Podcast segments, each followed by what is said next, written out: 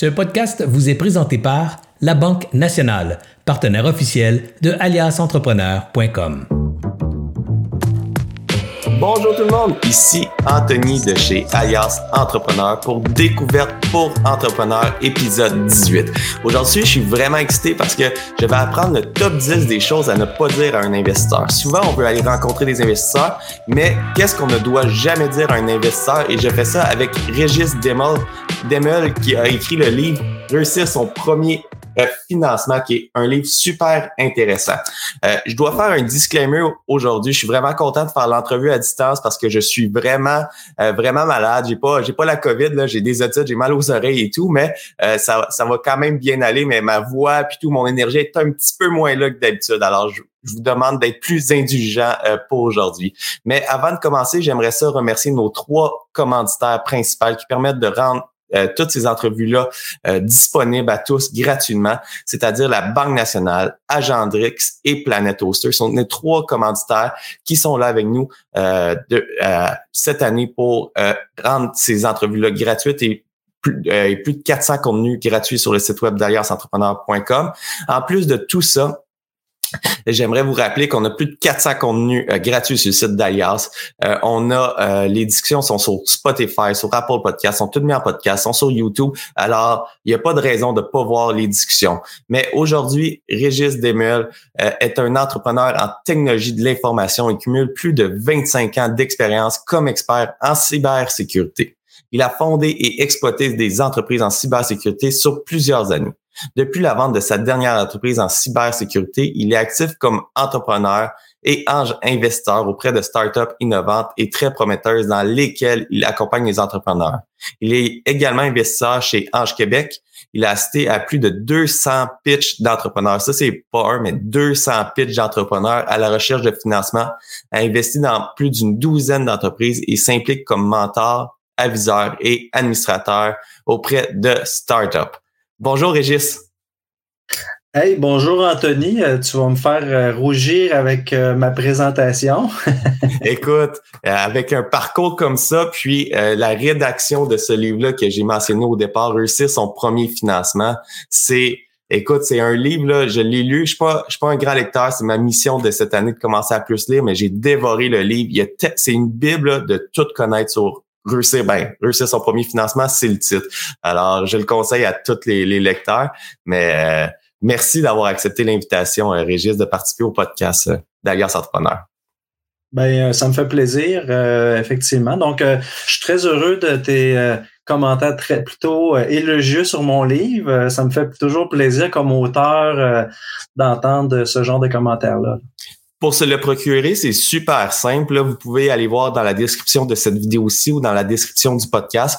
Et puis, euh, le lien direct sur le site web pour se le procurer est disponible. Sans plus tarder, j'aimerais ça qu'on commence avec le top 10 des choses à ne pas dire lorsqu'on rencontre un investisseur. Ce serait quoi la première chose qu'il faut jamais dire euh, à un investisseur? Oui, parfait. Écoute, euh, là, je vais parler beaucoup, euh, Anthony, avec mon côté, euh, tu sais, investisseur qui a rencontré beaucoup d'entrepreneurs à la recherche de financement.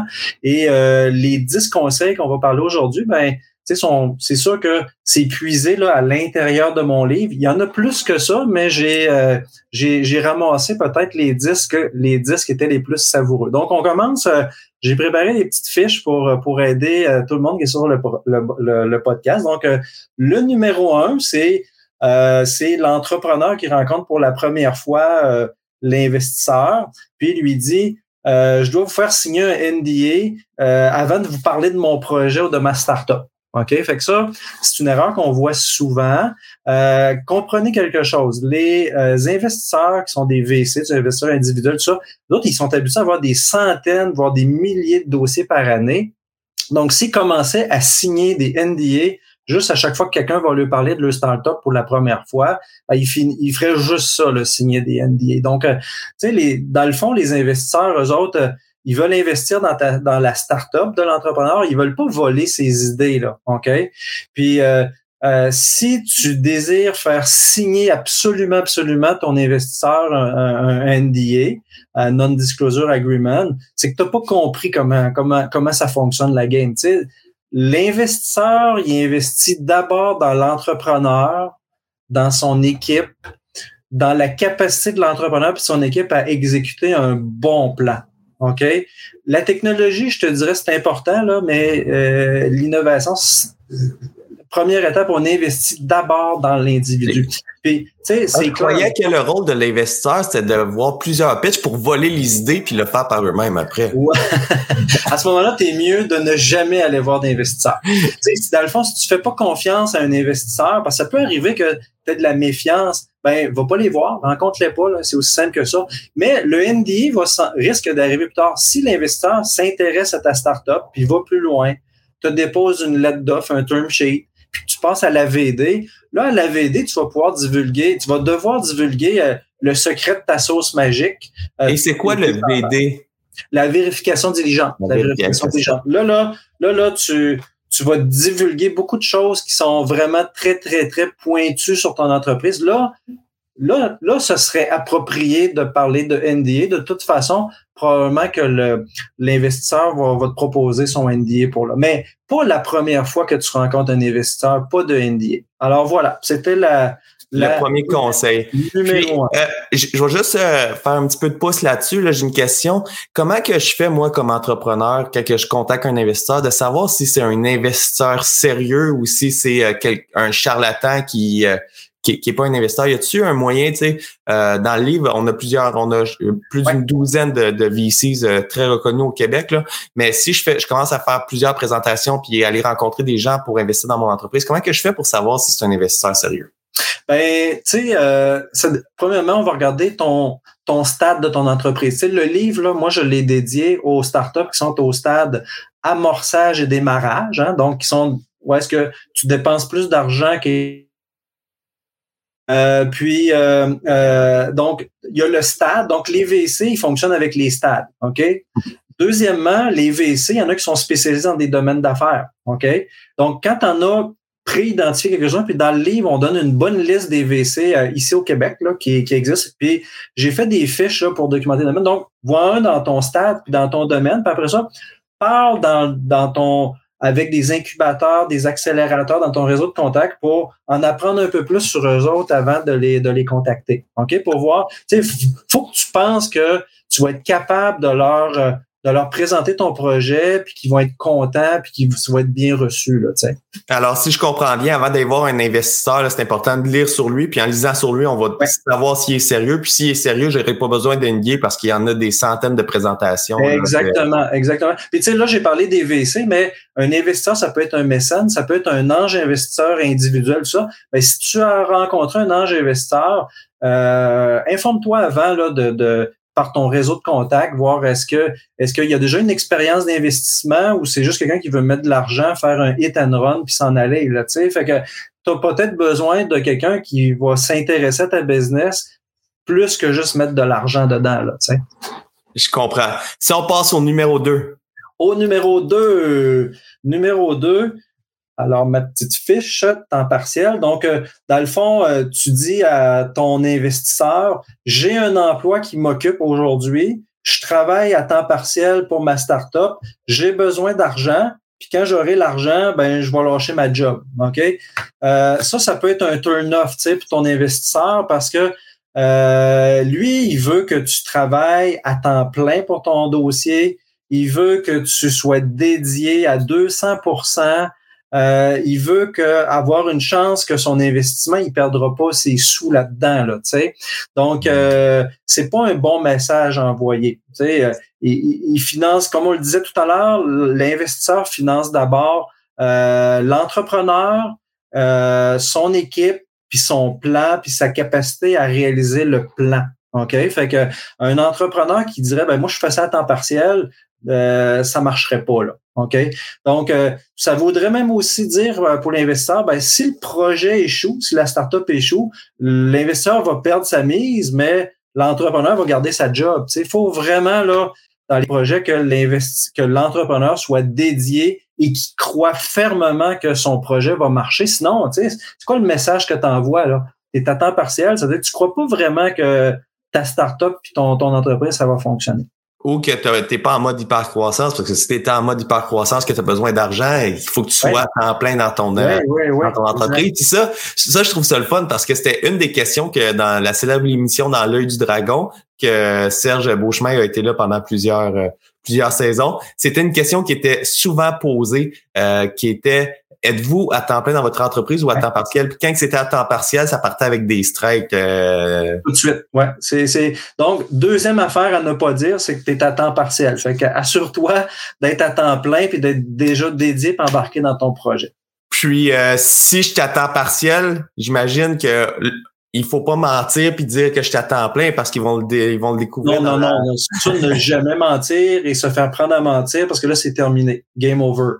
Alors, c'est ça, c'est pas de ne pas le dire que tu es à temps partiel, c'est de vraiment s'assurer que tu es à temps plein dans ton entreprise avant d'aller. Ben oui, quand euh, tu vas les voir, ben démontre que tu es à temps plein depuis un certain temps, que, tu y crois que ça avance. Puis euh, même si tu sais, il y a plein d'aides de, pour avoir des premiers fonds dans des entreprises. Puis d'ailleurs, mon livre sert à ça, aller chercher les premiers les premiers montants d'argent pour démarrer ton entreprise, euh, ta première innovation, ton premier euh, MVP, euh, etc. Là, Donc, il y a des aides qui existent, etc. mais sois à temps plein quand tu vas aller voir tes investisseurs pour la première fois.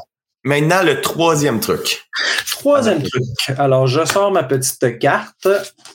Donc, c'est de dire, dans le fond, à ton investisseur, nous avons la meilleure technologie au monde. OK? Donc ça, le problème que ça, que ça l'apporte, c'est que ça peut être associé à un manque d'humilité euh, de, de l'entrepreneur par les investisseurs.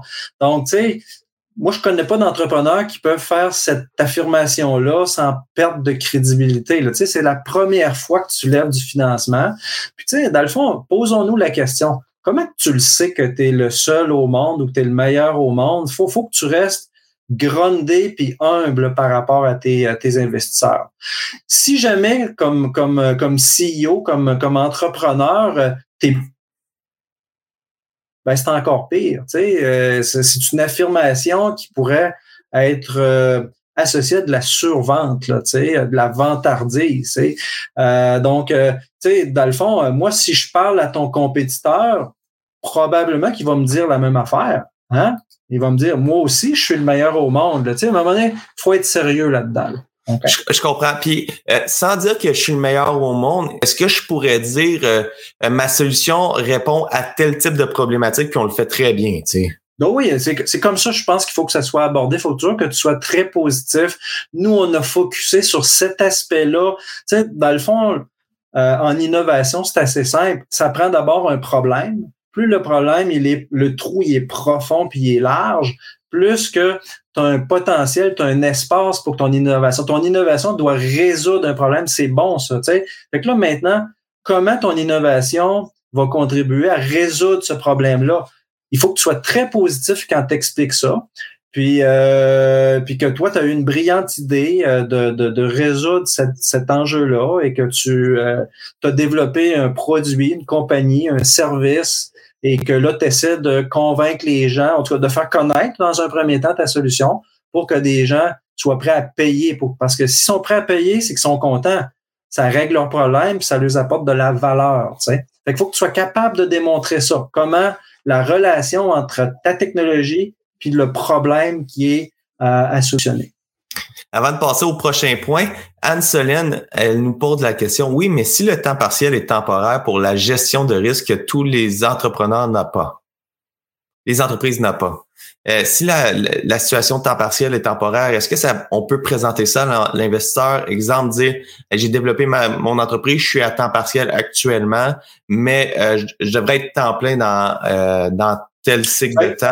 Si, c'est un plan, puis c'est un commitment, puis c'est, puis c'est clair, puis c'est, ça peut te démontrer. Je vois pas des investisseurs qui pourraient dire, ben écoute, euh, euh ça n'a pas, ça a pas de bon sens là. Tu sais, je pense que tout le monde va être raisonnable, mais faut comprendre que dans le capital de risque, il y a une compétition extrême. Tu sais, on, on, a parlé, Anthony, là, tu as vu les statistiques dans mon livre. Là, il y a certains VC ils financent un demi de 1 de tous les dossiers qui soient présentés. Ça veut dire que sur, euh, sur euh, un dossier sur 200 présentés alors. Un dossier sur 200. Fait que tu es en compétition contre d'autres. Pensez-y toujours. Tu es en compétition. Bon, euh, chez les anges investisseurs puis les mécènes, c'est, c'est, ce, ce, ce pourcentage-là est plus élevé. Fait que peut-être que tu pourrais trouver des investisseurs qui soient plus ouverts d'esprit, là, euh, qui soient prêts à investir plus tôt dans ton entreprise avec plus de risques aussi. comme on a lu dans, dans le livre, là, si euh, comme que j'ai lu dans le livre, c'est qu'est-ce que j'ai retiré, c'est si je,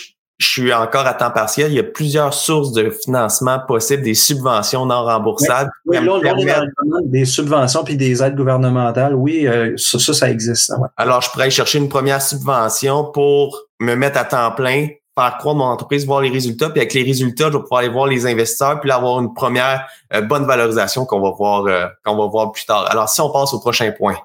Au prochain point, ma petite fiche numéro 4.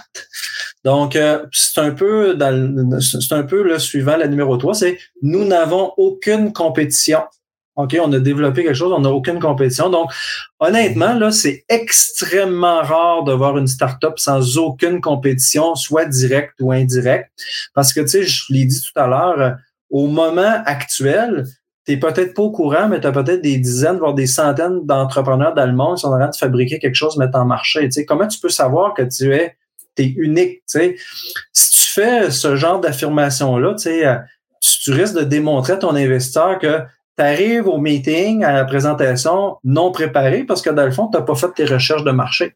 Hein? C'est ça que ça se peut que tu démontres. Tu es, trop optimiste, euh, puis tu vois juste ta solution, mais que tu vois pas qu'autour de toi, il y en a plein. Puis c'est préférable que ce soit toi qui, qui, qui, arrive avec la liste des compétiteurs plutôt que ton investisseur parce que question de, de, de, de bien paraître. Là. Tu sais, puis qu'est-ce que j'ai mis, euh, si je, me, je peux me permettre, Régis, qu'est-ce que j'ai mis dans ton livre, là, c'est que tu disais peut-être que tu n'as aucun compétiteur pour ton produit exact, mais c'est actuellement, ils, ont des alternatives. C'est quoi les alternatives à si, si tu considères pas ça comme de la compétition directe, c'est quoi les alternatives à ton produit? C'est aussi les, les alternatives que tu ne vois pas si tu t'attends de trouver un compétiteur qui fait exactement point pour point tout ce que tu fais, ça se peut que tu n'en trouves pas. Mais si tu regardes, ah, on va regarder par exemple un logiciel, hey, ça se peut que dans la suite Microsoft ou dans Google, il y ait attente là, de, de, qui réussissent finalement à livrer un résultat similaire au, au tien, mais qu'eux autres sont déjà dans le marché depuis depuis quelques années, tu sais, ou ils sont peut-être gratuits. Ils sont peut-être gratuits en plus, tu sais, fait que c'est super important de faire une bonne étude du marché, de la compétition directe. Je l'appelle la compétition indirecte dans le livre, tu sais, puis euh, je donne des exemples là.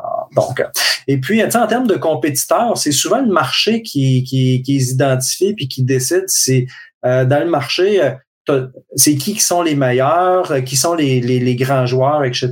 Puis euh, c'est sûr que si tu arrives devant un investisseur, puis tu as une publication d'un tiers indépendant, euh, Gartner, qui dit que regarde, voici le Magic Quadrant, là, puis toi, tu es là-dedans, puis tu t'identifies comme le meilleur, c'est parfait, là, c'est parfait, là, mais ça arrive pas souvent quand tu as une très jeune entreprise d'avoir des références comme ça.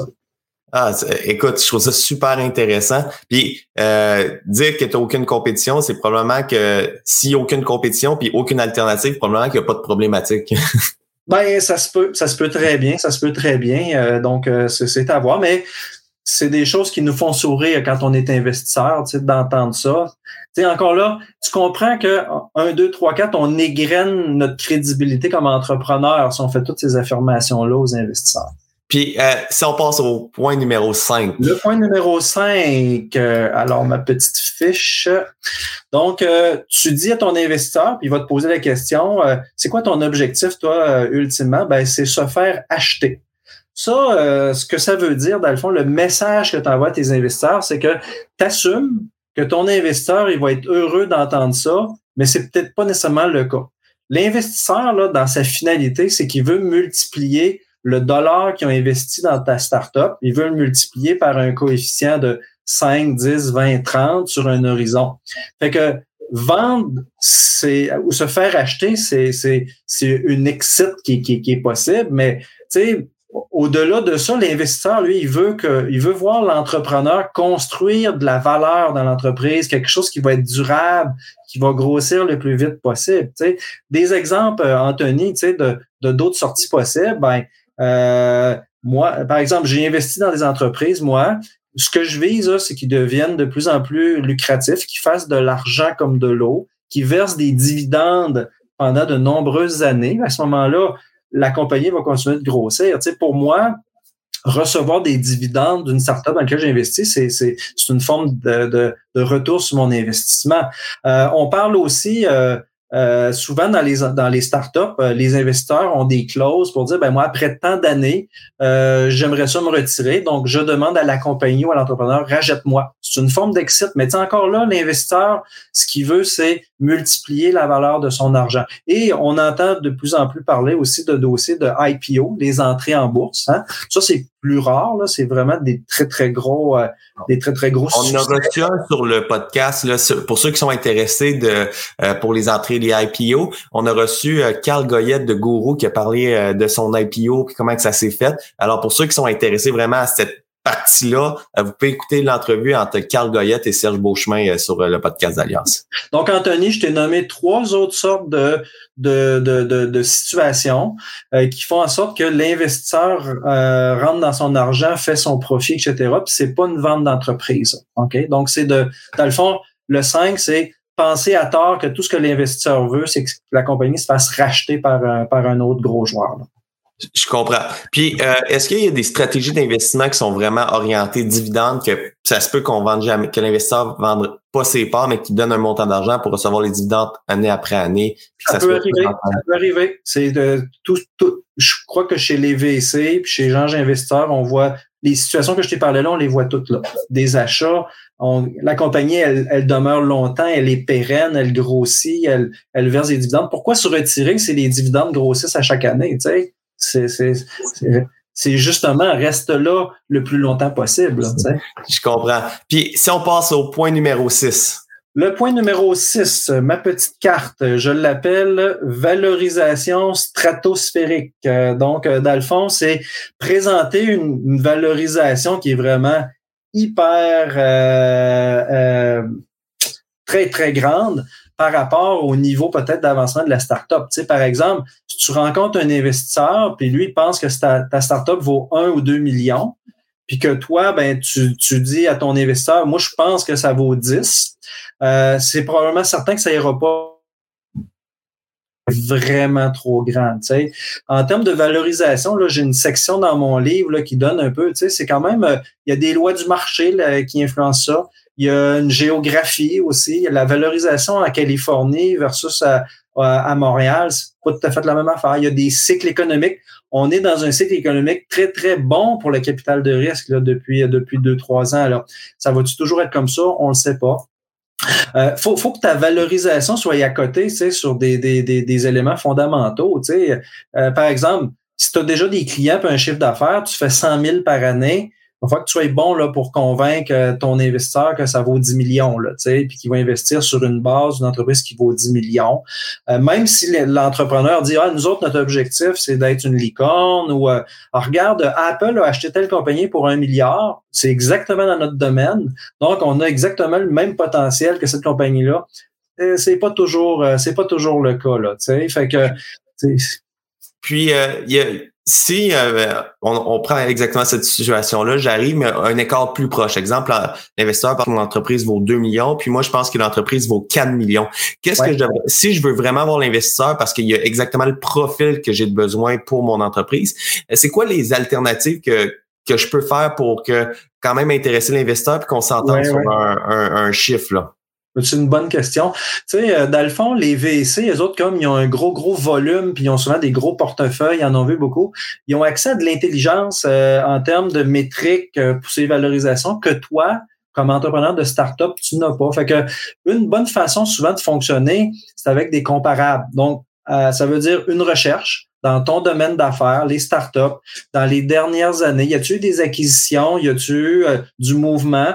Euh, y a-tu des métriques qui sont utilisables pour, pour essayer de démontrer à ton investisseur que, bon, OK, on est entre 2 et 4, je te donne des arguments pour peut-être aller vers trois, tu sais, puis, puis c'est un, un, jeu de négociation. Hein. Puis, tu sais, souvent, un, des points d'achoppement majeur, tu sais, dans les deals entre entrepreneurs et investisseurs, c'est cette fameuse valorisation-là. OK? Il y a une mésentente. Euh, euh, l'investisseur trouve que c'est exagéré. L'entrepreneur trouve que c'est c'est être exploité. Puis ça se rejoint pas là, fait que c'est un gros gros point. Euh, moi honnêtement, c'est je pense que c'est le point d'achoppement qui est probablement numéro un dans dans ces dans les dossiers d'investissement. Puis euh, je disais dans ton livre là aussi qu'il y avait une un pourcentage d'actions de la première ronde de financement que je devrais laisser sur la table. Ça ressemble à quoi ma première ronde de financement?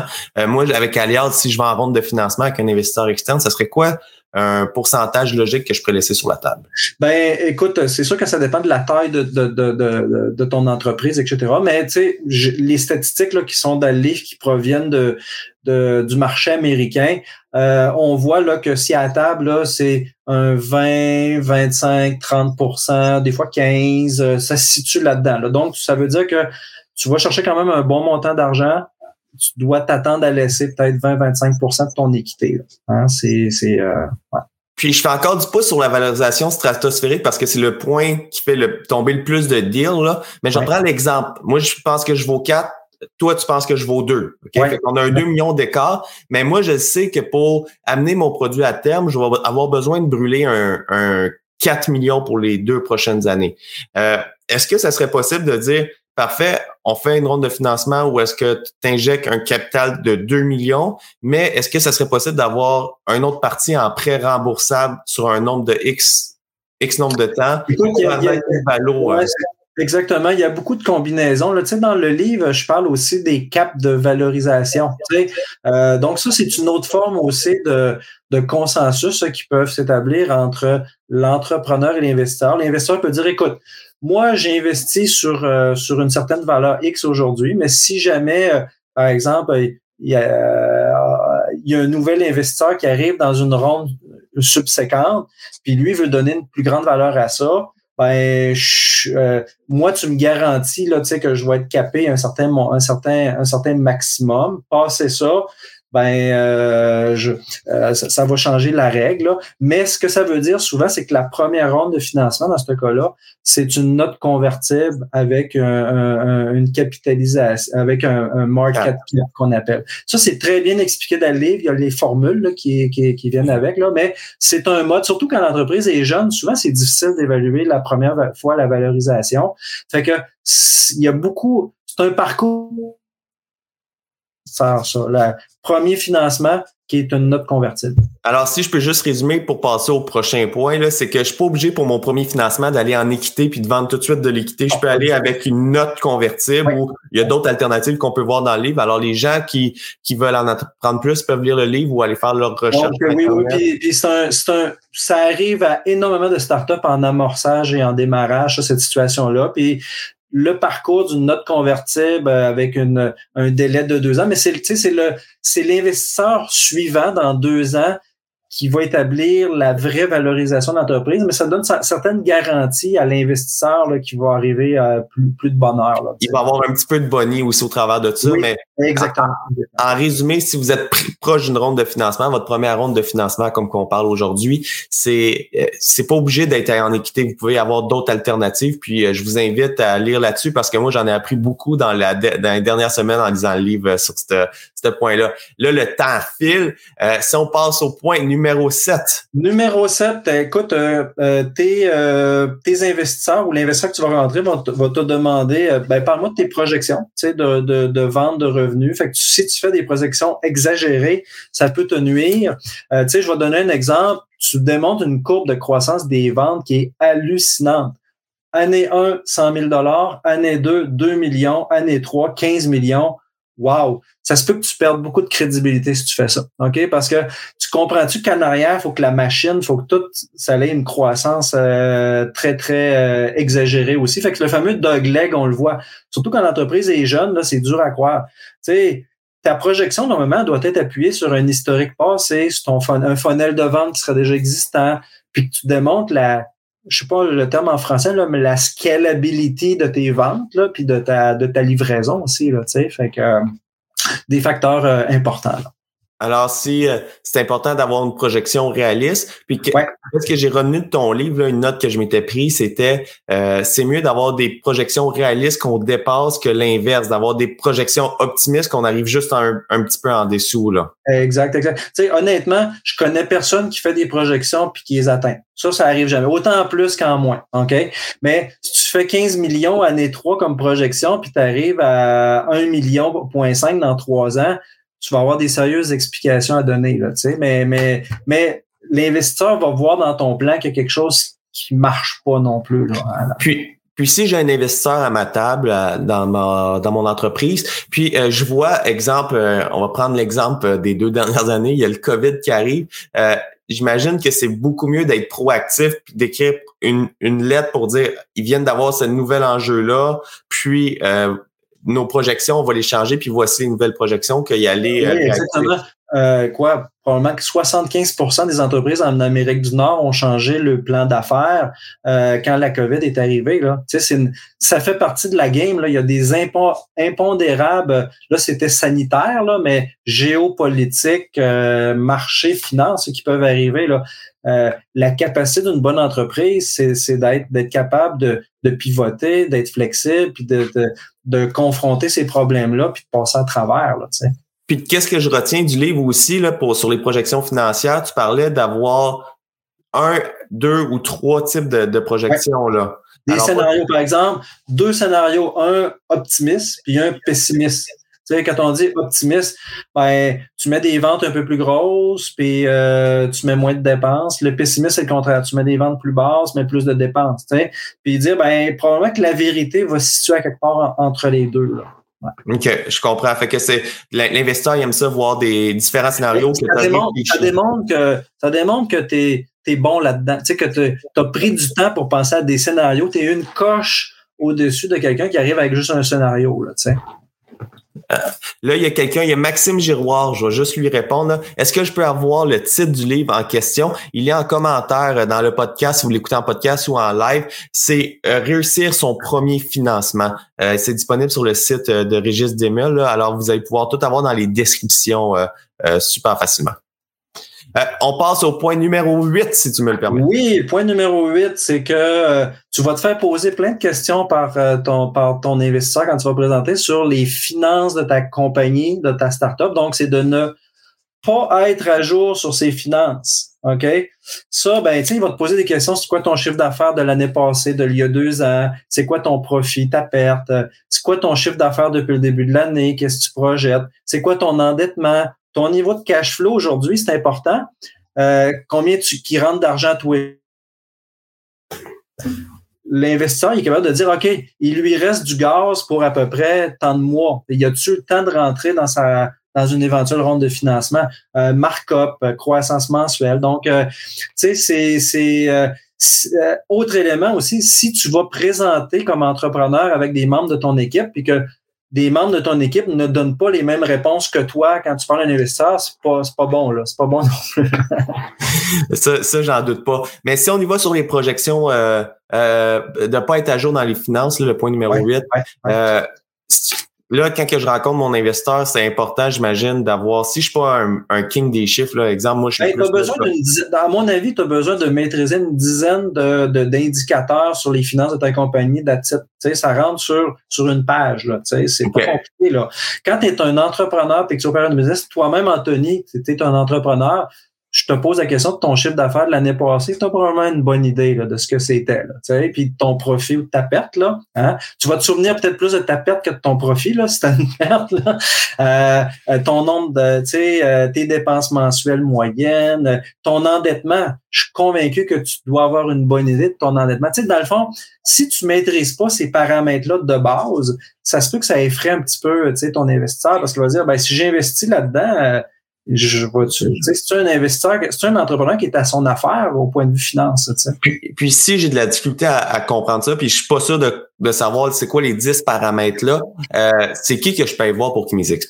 Ben tu sais dans le marché il y a beaucoup d'aides comme j'en parle dans le livre les incubateurs les accélérateurs si tu connais un entrepreneur dans ton réseau de contacts demande de l'aide, tu sais, c'est demande de l'aide des gens qui connaissent ça. Tu sais, je sais que les incubateurs accélérateurs, ils offrent des services notamment de comptable, de fiscaliste, etc., que tu peux. Puis gêne-toi jamais à aller consommer ces services-là là, si tu peux être euh, éligible. Puis maintenant, on va passer au point numéro 9. Le point numéro 9. Donc, tu rencontres un investisseur, puis là, là tu es content, tu lui dis, ben écoute, euh, euh, moi, j'ai déjà plusieurs offres à la table, puis on va fermer notre ronde de financement bientôt. Ben écoute, c'est sûr que les investisseurs, n'aiment pas bien ça, là, parce que c'est comme si tu les imposais un ultimatum. Puis eux autres, euh, généralement, ils sont pas nécessairement pressés, puis euh, ils fonctionnent pas en se, faisant, en se faisant mettre de la pression pour se, pour se dépêcher. Ils ont des processus, ils ont des étapes, ils ont des délais à respecter, ils ont des équipes, euh, il y a un aspect légal, etc. Ça fait que ça, c'est pas le genre d'argument qui va t'aider à ce que ton, ta, ta présentation passe. encore une fois, l'entrepreneur, il doit faire une belle présentation sexy pour convaincre euh, son investisseur. Il faut qu'il fasse rêver. Là, fait que là, tu le fais rêver, puis après ça, tu lui dis, ben gros et toi, euh, sinon euh, tu vas manquer de train. c'est pas faire, Si je comprends bien, il faut pas faire comme les courtiers immobiliers de ce temps-ci, dire il y a déjà 12 offres derrière toi. Si tu veux de la maison, fais-en une pas mal plus haute que le prix affiché parce qu'elle se vend euh, là, là. Exactement, exactement. C'est bon. Puis si on passe au dernier euh, Numéro 10. Celui-là me fait toujours sourire. Je l'ai entendu. Écoute, c'est sûr que c'est pas, pas, tu vas voir, c'est pas super positif. C'est tu dis à ton investisseur, je viens de voir, là, vous êtes mon dernier espoir. Sinon, on va faire faillite. OK? Donc, c'est une autre forme d'ultimatum que tes investisseurs, ils veulent pas entendre. OK? Euh, c'est pas le problème de l'investisseur si toi, comme entrepreneur, tu t'es pris en retard, tu as commencé tes démarches de financement à la dernière minute. Là, Donc, l'investisseur pourrait dire, ben, je pense que cet entrepreneur-là, il a pas de l'air à son affaire. Il a négligé l'importance d'aller chercher du financement dans le bon moment. Euh, peut-être que c'est parce que ça a pris trop de temps de développer le produit, euh, mais ça soulève la, la, question de la capacité de l'entrepreneur. C'est un mauvais planificateur, il y a de l'air réactif, il y a de l'air dernière minute.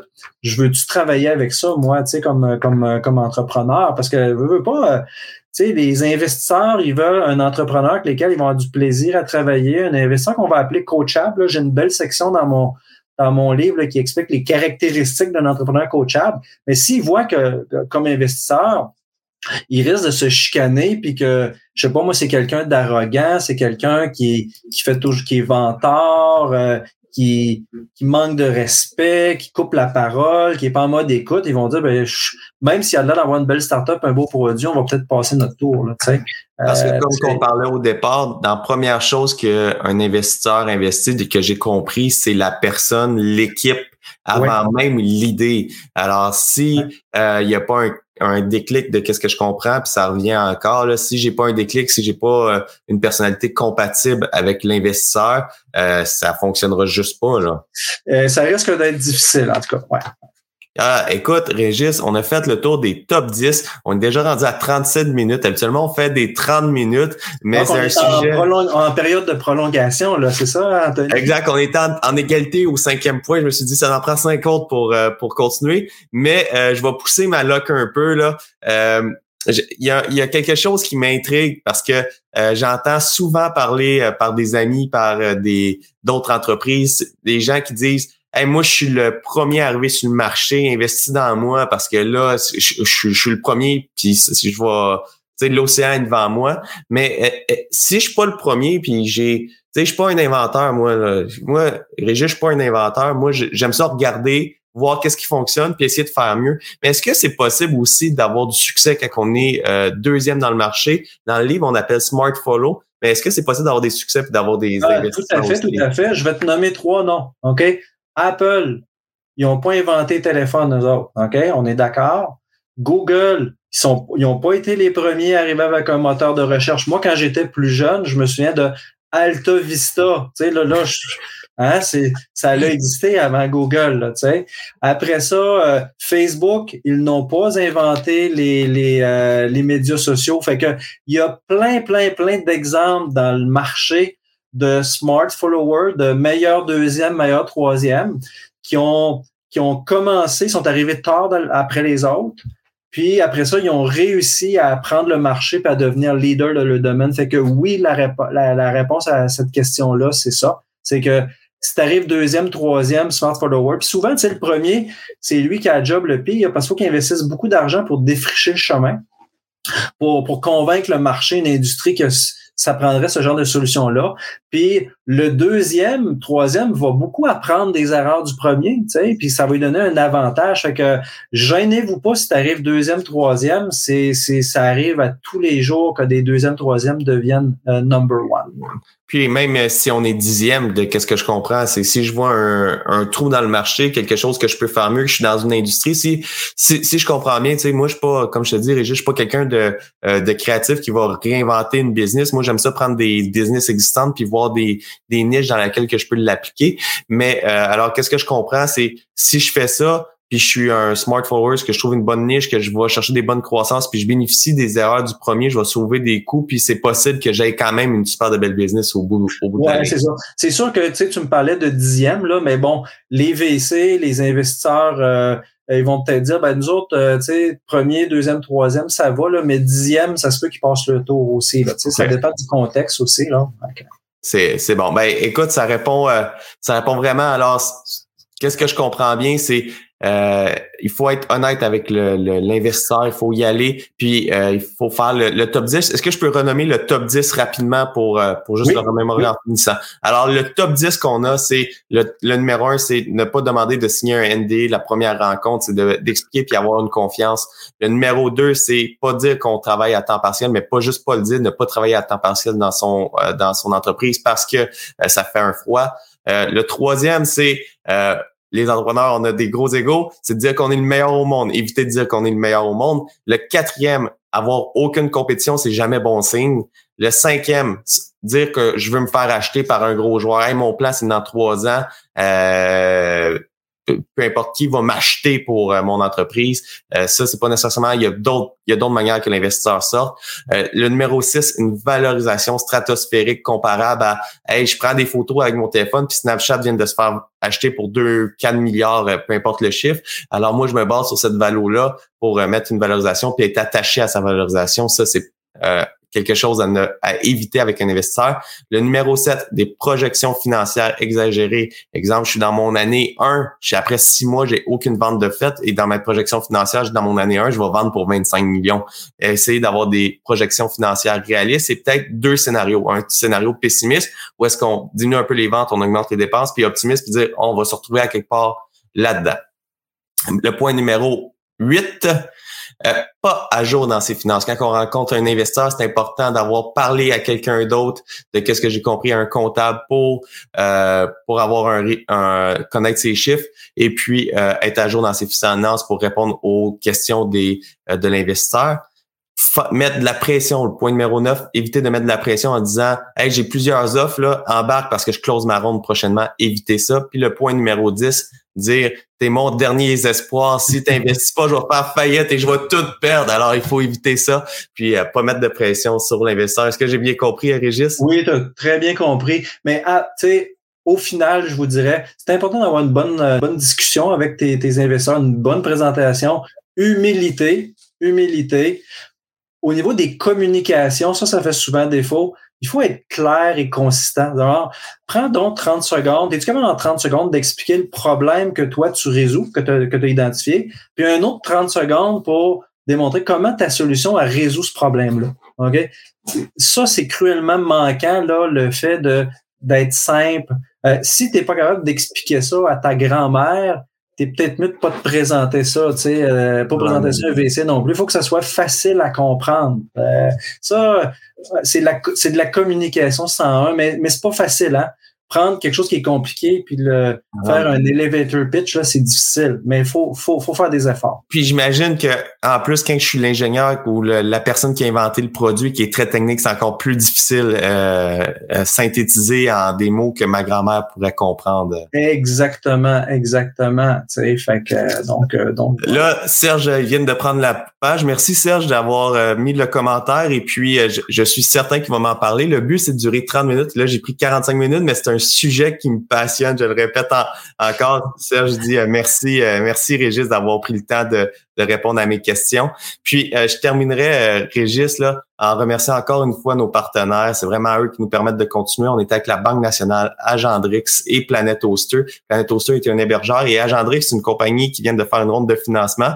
Puis je vais parler à Mathieu, le directeur général d'Agendrix. Je dois le dire de, de lire le livre pour voir si d'autres alternatives. Mais c'est une euh, solution de gestion d'horaire pour les entreprises, pour euh, les, les, restaurateurs, les commerces de détail.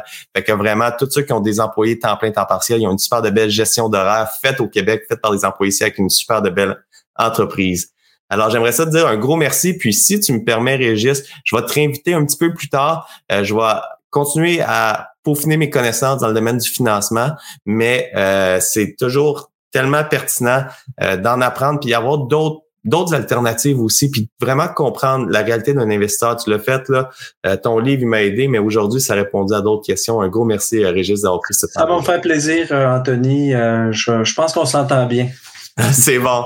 Eh ben, euh, puis euh, pour ceux qui nous ont écoutés, j'ai fait 45 minutes puis en partant, j'avais pas d'énergie. Alors cet après-midi, j'aimerais ça aller me coucher. Si ma fille peut fermer un petit peu ses yeux et pas crier toute l'après-midi, ça va bien se passer. Alors, je vous souhaite une belle fin de journée, puis nous, on se voit la semaine prochaine. Puis la semaine prochaine, on va découvrir tous les logiciels que euh, les petites entreprises du Québec devraient avoir dans leur entreprise. Alors, sur ça, bonne semaine.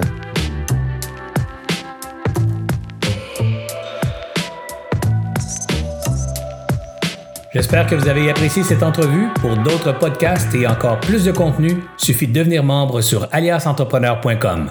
Je vous remercie d'avoir été là. C'était Serge Beauchemin, alias Entrepreneur.